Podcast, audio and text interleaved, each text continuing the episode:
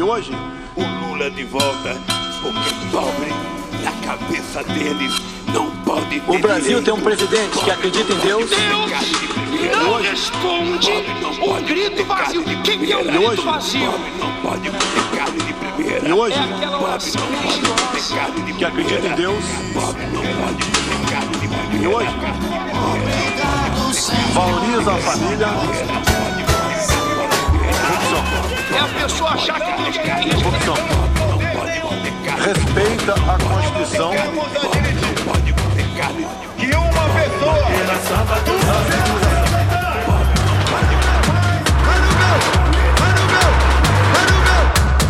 Hola, sean bienvenidos a Cuenta Regresiva, el podcast sobre las elecciones presidenciales en Brasil. Faltan al momento de grabar este episodio 69 días para o primeiro turno, el 2 de octubre. Este es el episodio número 14 de la segunda temporada.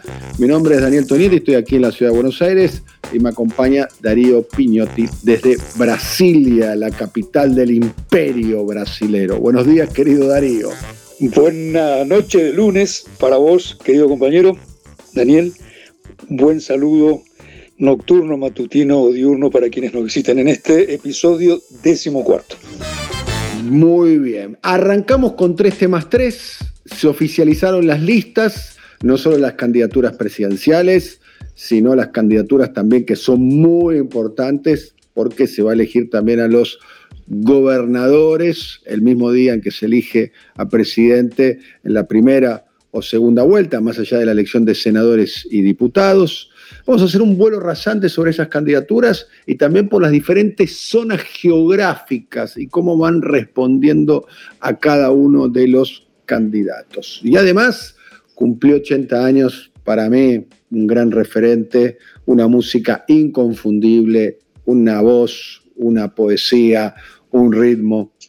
Honestamente, desde el punto de vista personal, casi te diría que es eh, mi favorito. eh. Estamos hablando de Gilberto Gil, eh, que ingresó a la Academia de Letras y además ingresó a la campaña. Y una pastillita que veníamos anticipando en el último episodio con...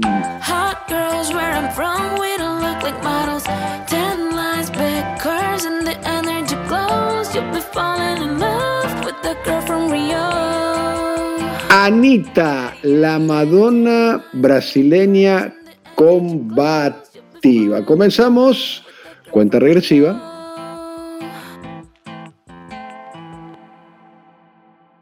Darío, comencemos finalmente, se oficializaron las eh, listas. Y como de alguna manera veníamos pronosticando, básicamente con la información que vos estabas aportando de Brasil o que nosotros podíamos observar a la distancia de Argentina, que el proceso brasilero va hacia una gran polarización. ¿no? Las terceras vías quedaron en el olvido, ¿eh? fundamentalmente la de Joan Doria, ¿no? del PCDB, el gobernador de San Pablo, que intentó de alguna manera, después de haber ganado una interna de ese partido eh, frente a Eduardo Leite, bueno, finalmente esa candidatura no cuajó. Estamos hablando de alguien, vale recordar, Joan Doria, que apoyó a Bolsonaro, a Bolsonaro en el año eh, 18. Ni hablar de Sergio Moro, eh, que fue un blef.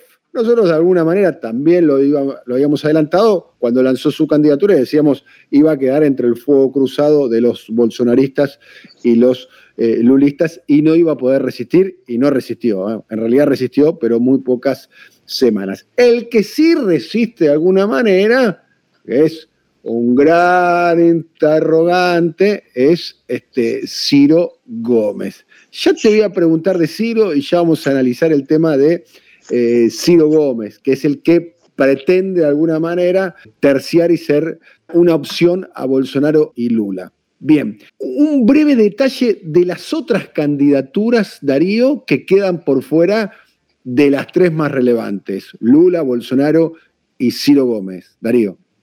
Sí, como decís vos, las elecciones van a ser a dos puntas, a dos bandas, Bolsonaro por la ultraderecha, Lula por la izquierda, dudosamente, improbablemente Ciro Gómez por la tercera vía y por una cuarta, es decir, por una vía que no tiene ningún curso de acción, Simone Tebet, la candidata o la precandidata de un partido muy poderoso, el Movimiento Democrático Brasileño, el mismo que fue gobierno luego del golpe de Estado de 2016 contra Dilma Rousseff, mediante el advenedizo, el arribista Michel Temer, que gracias a ese golpe ejerció la primera magistratura entre 2016 y 2018.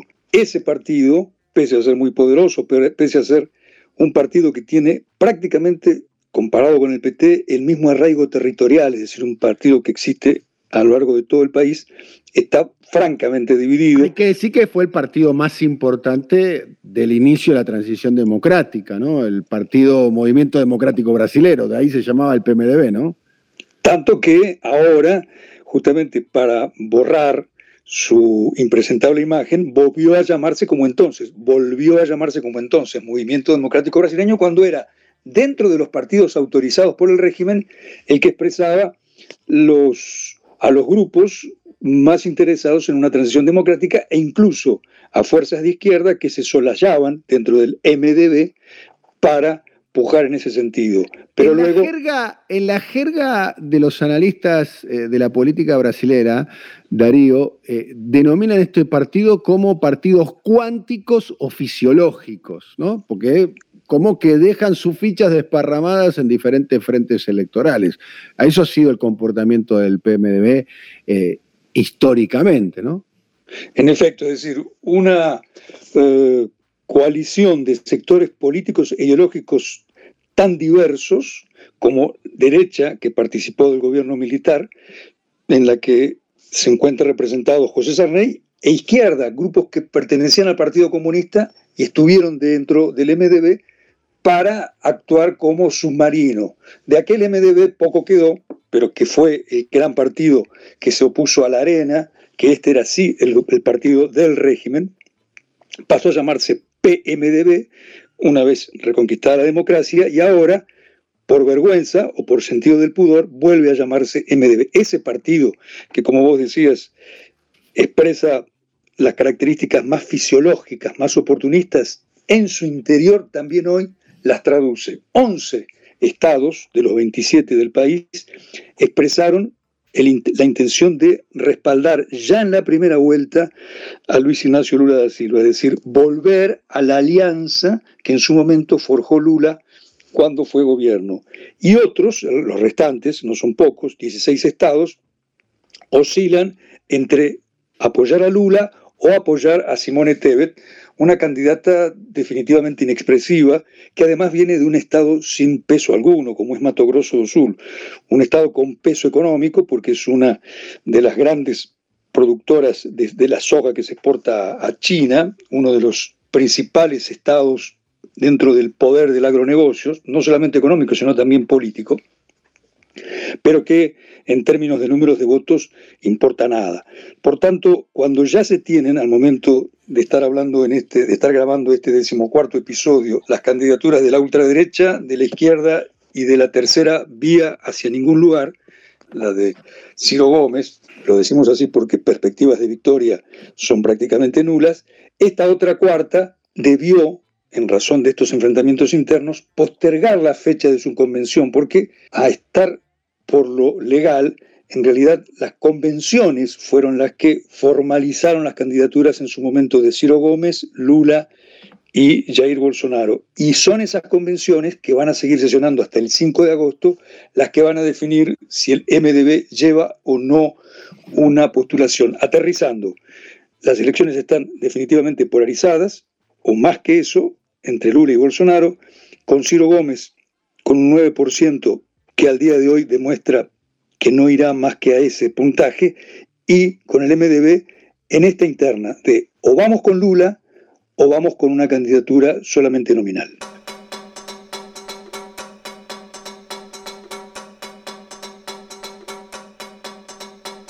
Bien, vamos a hacer un vuelo rasante por diferentes eh, regiones desde el punto de vista eh, electoral, ¿no? Está claro que las diferentes legiones eh, geográficas y además por su composición sociológica, su composición económica, eh, van, determinados, van determinando comportamientos eh, electorales.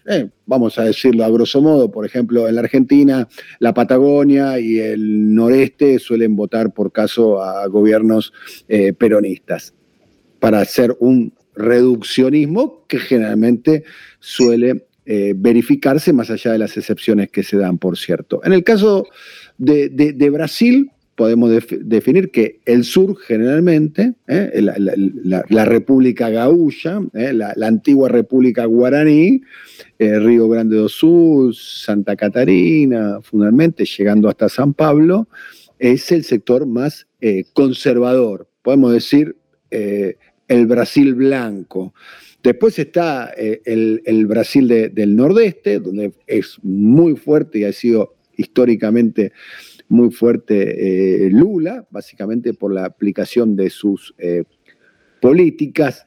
Es el Nordeste lo que es para Cristina Fernández y el kirchnerismo ha sido los conurbanos, de alguna manera, teniendo un epicentro fundamentalmente en el único estado grande de, los, cinco estados más populosos eh, en términos electorales y políticos y culturales de Brasil, donde el PT eh, logra un liderazgo fuerte, que es el estado de Bahía. Y después está lo que se llama el, el, sudeste. ¿eh? Estamos hablando de la zona fundamentalmente donde gravita muchísimo, es la zona de San Pablo, que es el distrito más importante en términos electorales.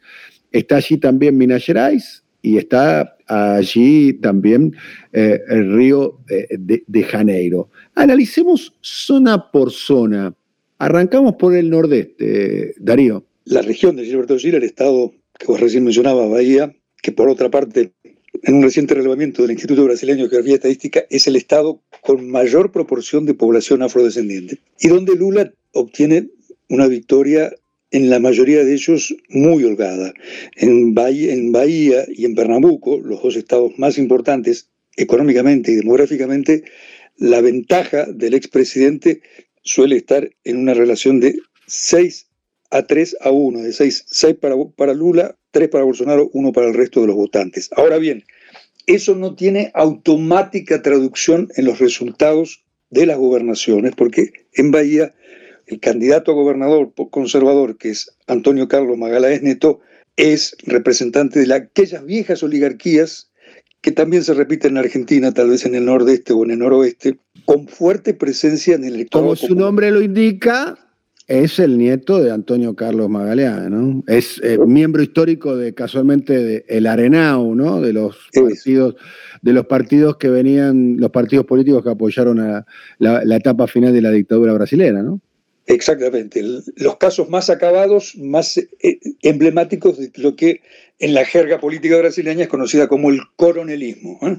Aquellos caciques que también son al mismo tiempo hacendados y que repiten o reciclan la estructura de poder que viene desde el imperio brasileño y desde el esclavismo. Ahora ya sin que haya un esclavismo eh, legal, pero muchas veces implícito, o formas de trabajo o explotación que mucho se le comparan, tanto que en Brasil existe la figura legal de situaciones de trabajo análogas a la esclavitud. Pues bien, en esa región, de donde además es oriundo, Luis Ignacio Lula da Silva, él es nacido en el estado de Pernambuco, es donde la ventaja de Lula es prácticamente irremontable para Bolsonaro. Y mucho tiene que ver esa ventaja, y mucho tuvo que ver esa ventaja, en las victorias de Lula y especialmente en las dos de Dilma Rousseff, que fueron por márgenes mucho menos holgados que la de Lula en 2002 y en 2006, pero que gracias a ese voto más que masivo en el Nordeste,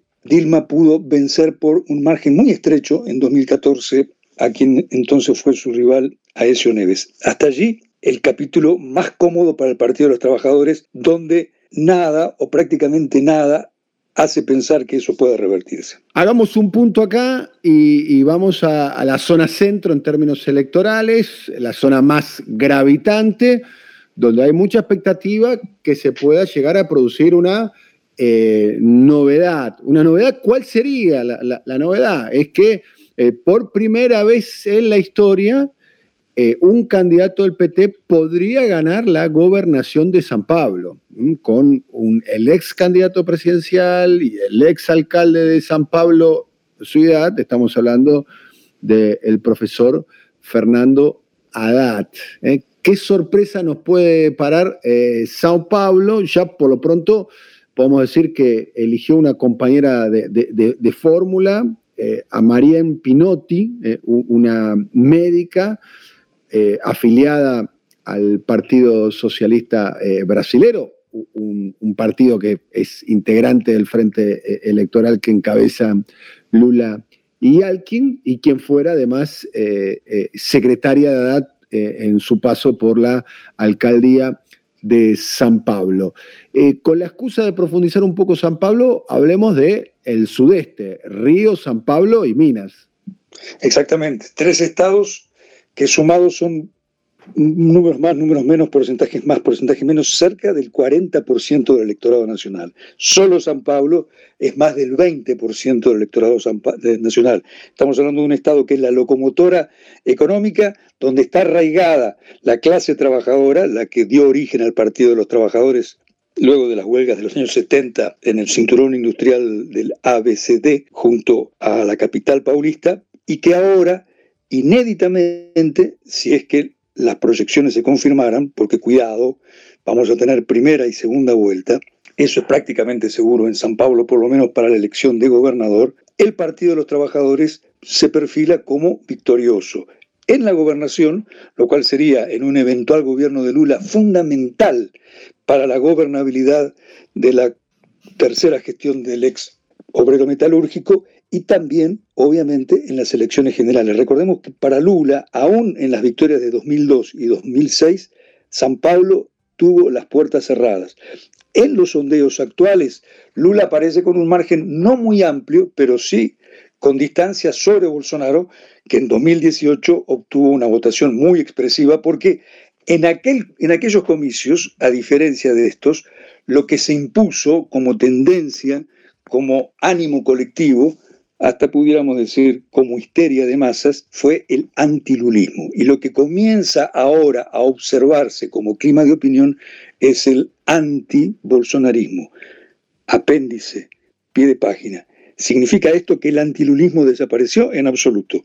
Sigue sobreviviendo en la forma de algunos votos culposos no confesados. Pero claro que hoy lo que marca como signo, como rasgo dominante, es que el antibolsonarismo es la nota del momento. Y tal vez en ello se explique por qué Lula tiene, por lo menos de momento, una mayor expresión en los sondeos. Otro factor gravitante o de peso, tal vez gravitante sea un adjetivo exagerado, es el compañero de fórmula de, de Lula, el ex gobernador paulista Gerardo Alckmin, perteneciente precisamente a esa derecha no fascista a esa derecha del Partido de la Socialdemocracia Brasileña, la del expresidente Fernando Enrique Cardoso, que luego de toda una vida de cultivar el antilulismo, ahora, ante el espanto de Bolsonaro, se acercan a Lula. Lo dijo Lula, precisamente el día de la formalización de su campaña, el jueves pasado, que su elección, su opción por Alckmin, es precisamente porque de lo que se trata en estos comicios no es de sumar fuerzas con los parecidos, sino con los distintos. Y Alckmin es alguien con quien Lula nunca tuvo acercamiento, nunca tuvo afinidad, tanto que muy recordado fue incluso el jueves pasado cuando se lanzó la fórmula Lula-Alckmin, los duros intercambios de epítetos entre los ahora compañeros de fórmula en la segunda vuelta de las elecciones del 2006, cuando Lula fue finalmente electo en el balotaje ante un Alckmin por entonces rabiosamente antipetista.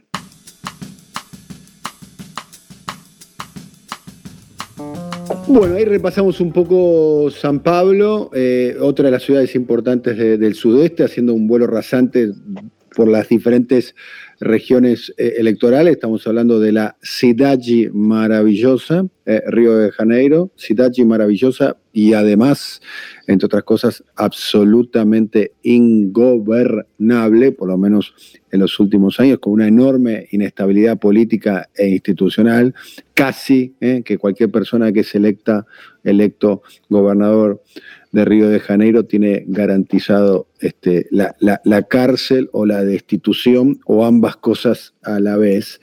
El frente que encabeza eh, Lula y, Alkin eh, tienen eh, un candidato que va a ser el candidato del PCB, que es Marcelo Freijó, al candidato de, de, Río de Janeiro. Y de todos los estados del sudeste, no sé si coincidís conmigo, Darío, eh, en, Belo Horizonte es donde eh, la ventaja de Lula eh, podría llegar a ser más clara, donde hay un electorado un poco más afín a las posiciones de Lula. Río de Janeiro, Belo Horizonte, ¿qué observas, Darío? Río de Janeiro es probablemente de los estados dominantes, de los estados relevantes de Brasil, el que presenta un escenario más degradado. Posiblemente sea una proyección del futuro de lo que a donde puede derivar Brasil si Bolsonaro decide no reconocer su derrota e implantar un régimen autoritario guion cuasi dictatorial. ¿Por qué decimos esto? Porque el poder de las milicias, del paramilitarismo en ese estado, ha corroído no solamente los problemas de seguridad pública y la cotidianidad de una guerra civil contra los pobres, en la que el Estado lleva adelante una política, una práctica de invasión a las favelas y de asesinatos cotidianos. La semana pasada fueron 18 en una tarde y tres meses atrás fueron 25 en dos favelas de la zona norte, sino controlando o enquistándose en instituciones, por ejemplo, como la legislatura o la justicia o los gabinetes del gobierno estadual. Hoy el gobernador del estado de San Paulo, del estado de Río de Janeiro, Claudio Castro, es poco menos que un gobernador miliciano. Y esto lo proyecta al mismo tiempo como la cara local de Bolsonaro y como un candidato de difícil, de difícil derrota, porque el milicianismo no solamente significa el control de la fuerza y el enquistamiento en instituciones, sino una presencia territorial considerable. De un lado entonces Claudio Castro, el hombre de Bolsonaro, quien estuvo presente en el lanzamiento de la campaña este domingo 24 de julio en el Maracanaciño de Río de Janeiro, vecino al mítico Maracaná. Y del otro, como vos recién decías, Daniel, Marcelo Freillo, alguien que viene de la izquierda, fue originariamente miembro del Partido de los Trabajadores, luego con la decisión surgida a mediados del primer gobierno de Lula y la ruptura que dio lugar al Partido Socialismo y Libertad, Freillo dejó el PT y después de varios años en el Partido Socialismo y Libertad y de haber sido un hombre clave en la conquista de espacio en la política de masas que sacó al PSOL de su reducto histórico, acabó por emigrar al Partido Socialista Brasileño, un partido de centro o de centro izquierda. Freillo tiene una medición prácticamente idéntica a la de Claudio Castro, pero en Río de Janeiro los pronósticos siempre son poco recomendables, no solo porque la conducta de la opinión pública es muchas veces impredecible, como la índole del carioca, sino por los elementos antes descritos, esto es, hasta dónde el poder de la política de facto de las milicias puede influir en las elecciones. Distinto es el caso de Minas Gerais, que es el segundo estado en número de electores del país generalmente se supone que este es el lugar de Río de Janeiro. No, es Minas Gerais. Eh, históricamente los expertos en, eh, en, demoscopía dicen que es el Estado testigo. Quien gana en Minas es quien gana en Brasil. Y en ese Estado, la ventaja de Lula para presidente, no para gobernador, el aliado de Lula a la gobernación no es el favorito, la ventaja de Lula es muy clara y a esto siempre se remontan, se remontan o se refieren los dirigentes o las fuentes del PT cuando uno les formula preguntas un tanto incómodas sobre las elecciones. Te responden enseguida o te enrostran. Fíjate cómo estamos en Minas Gerais. Es cierto, en Minas, el estado patrón, el estado promedio del país, la ventaja de Lula es bastante clara. Bien, eh, los sondeos a nivel nacional siguen marcando una distancia que en algunos casos llega a 19 puntos.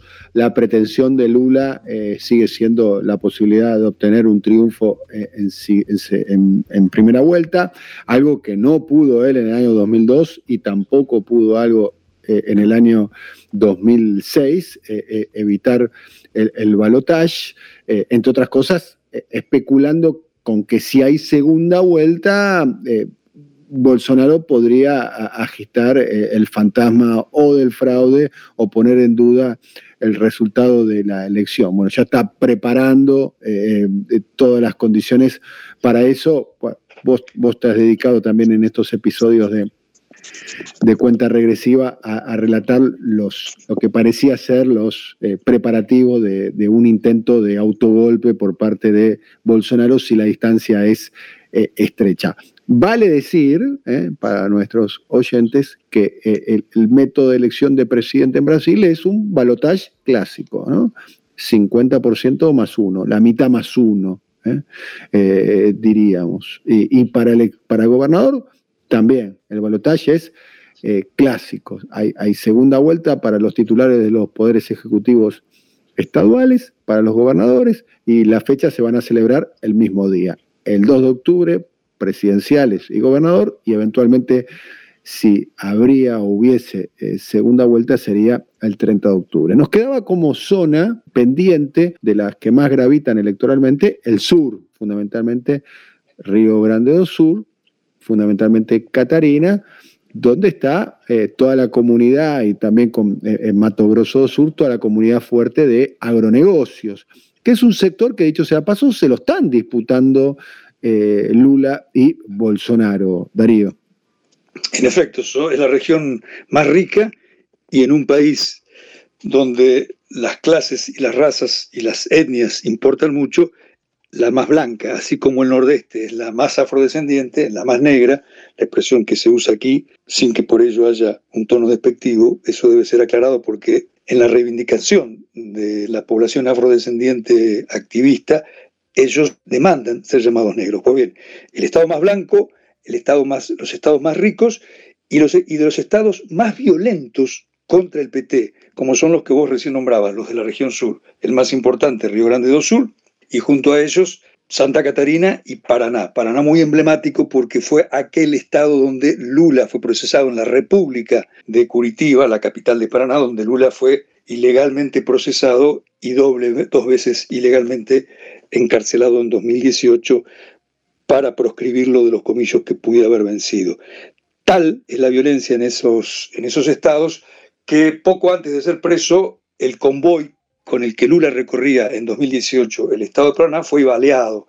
Y unos días antes de la formalización de la candidatura de Lula, y tema que dominó los discursos del lanzamiento de Lula como candidato formal a la presidencia, fue asesinado el tesorero del Partido de los Trabajadores en Foz de Iguazú, en la Triple Frontera, junto a la divisa con Argentina, precisamente por un fanático bolsonarista. Pues en esa región la mm, medición de fuerzas entre el bolsonarismo y el lulismo es mucho más parejo.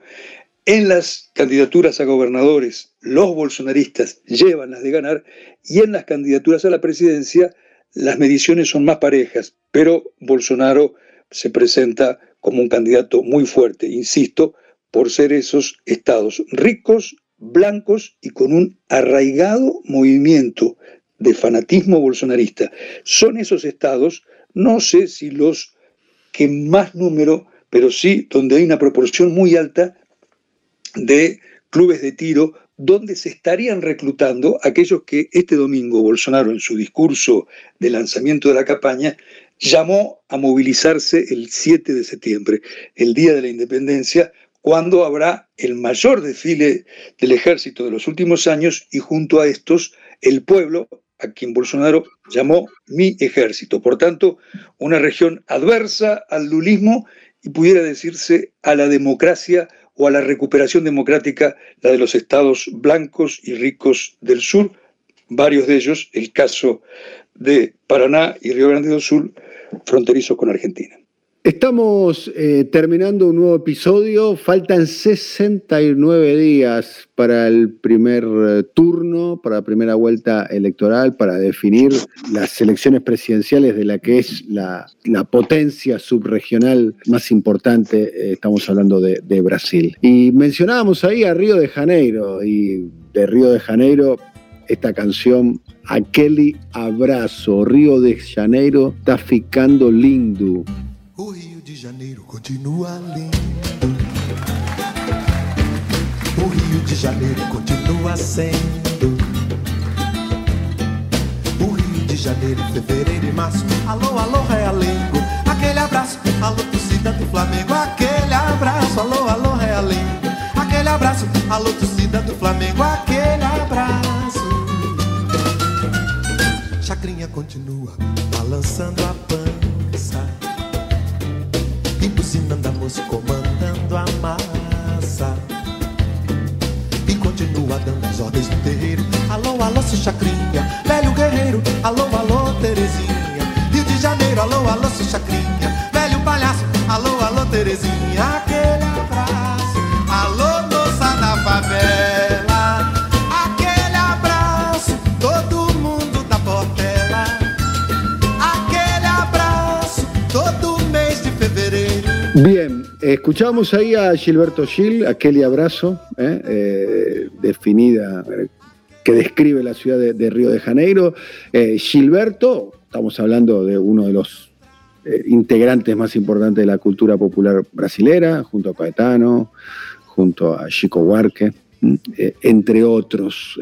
Ha sido incorporado, acaba de cumplir 80 años, a la Academia de Letras de, Brasil. Ha tenido un enorme reconocimiento público. En Brasil eso, dicho sea paso, es eh, muy relevante. Ese tipo de reconocimientos son muy, pero muy relevantes. Y se ha metido en la campaña. ¿eh? Recordemos que fue el primer secretario de Cultura que tuvo eh, Lula en el inicio de su mandato en enero del año eh, 2003. Luego ha tomado distancia a, medida de que el, el PT este, iba llevando adelante determinadas medidas. Bueno, como, como gran parte de los artistas populares, como bien marcamos nosotros en el episodio número uno de Cuenta Regresiva, casi eh, eh, el único artista popular brasilero que se mantuvo al lado de Lula en las peores circunstancias, acompañado del PT, ha sido eh, Chico Huarque. Pero se metió en la campaña Gilberto Gil, obviamente, este, oponiéndose a este, Bo- Bolsonaro, ¿eh? entre otras cosas, también hizo declaraciones hace muy poco a Rita una gran cantante pop, ¿eh? una gran artista popular eh, brasilera que acaba de superar un cáncer, a quien este, irónicamente le ha puesto un nombre y el nombre que le puso a su cáncer es Jair, para entender un poquitito eh, la ironía de, de- de Rita Lee. Pero Gilberto Gil, 80 años, vigente y en campaña. Gilberto Gil cantando en aquel, aquel abrazo a Río de Janeiro, un vallano que le canta a la ciudad de quien hace un episodio le dedicamos parte del programa, Anita, que también, luego de aquel episodio, entró en campo y se pronunció a favor de la candidatura de Lu- de Lula, es decir, la reina del pop, la Madonna brasileña y Gilberto Gil, un padre fundador del movimiento de la música popular brasileña, ambos con Lula, este fin de semana, en una tournée que está realizando en Europa, llamó a votar, a votar por un cambio fuerte, a votar por un cambio radical en Brasil, le hace a votar por Lula en los comicios del 2 de octubre, de alguien que tendrá en 2022 su año, el año en que cumplió los 80, el año en que fue electo para la Academia Brasileña de Letras y el año en el que espera Gilberto y las personas bien nacidas de este país se acabe el capítulo de Bolsonaro. Es Gilberto Gil, posiblemente, como vos bien lo decías hace un minuto, Daniel, junto con Caetano y Chico Huarque, y Chico la trilogía más célebre, no solo por fama y por repercusión, sino por el legado cultural de eh, ese movimiento poderosísimo, de ese eh, hasta hoy insuperable movimiento de la música popular brasileña y como tu buena memoria lo citaba al principio, él sí fue ministro de Lula, pero en algún momento se distanció del gobierno y del PT, aunque nunca haya sido estrictamente petista, algo que imitaron otros también, Caetano Veloso y no pocos del movimiento musical cultural brasileño. El único irreductible ha sido hasta ahora Chico Buarque, pero el tema ahora es hablar de Gilberto Gil, de sus 80 años y de no solo lo que él ha representado musicalmente, sino como expresión de la cultura afro-brasileña. En su discurso de asunción en la Asamblea Brasileña de Letras, precisamente él hizo hincapié en su condición de tal y pidió que de una vez por todas, o que saliendo de las formalidades y de los protocolos, la academia y la cultura hagan de este año un año de lucha contra, lo cito, el oscurantismo y la demagogia antidemocrática. Léase el cáncer de Rita Lee Jair Bolsonaro. Nos estamos despidiendo y nos vamos escuchando a eh, Gilberto Gil. Será hasta la próxima cuando falten poco más de 60 días, de dos meses, para elegir el próximo presidente de Brasil. Muchas gracias Alfredo Dávalos, eh, nuestro coordinador de producción. Gracias a Simón Vilarrubia. Muchas gracias también a Andrés Rotz que hace la carátula y la gráfica para su agencia Brasil Comunicación. Será hasta la próxima, querido Darío. Un abrazo a vos, Daniel, y a todos los que han visitado este episodio decimocuarto. Hasta la próxima. Hasta la próxima y gracias Gilberto Gil también.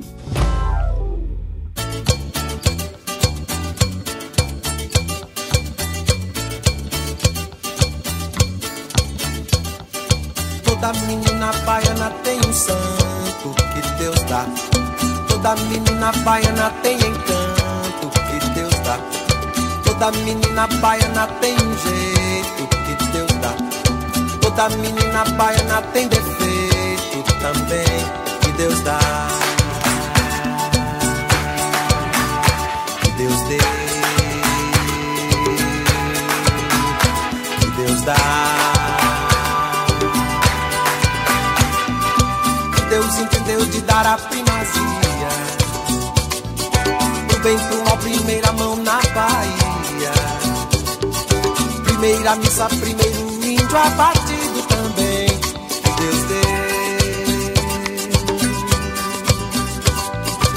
Deus entendeu de dar toda a magia. Do bem pro mal, primeiro chão na Bahia.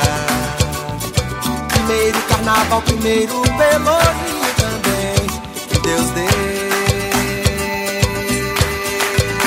Ah, ah,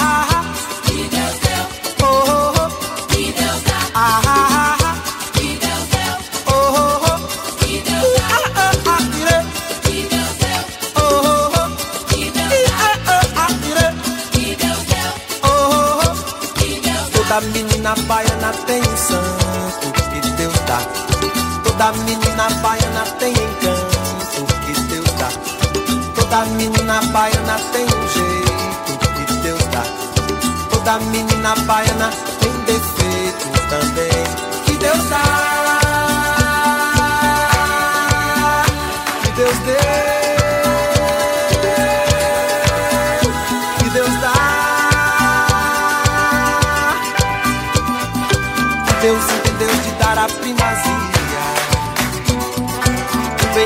Primeira mão na Bahia. Primeira missa, primeiro índio abatido também. Que Deus deu Deus entendeu de dar toda a magia. O bem pro mal, primeiro chão na Bahia. Primeiro carnaval, primeiro pelourinho também. Deus dê.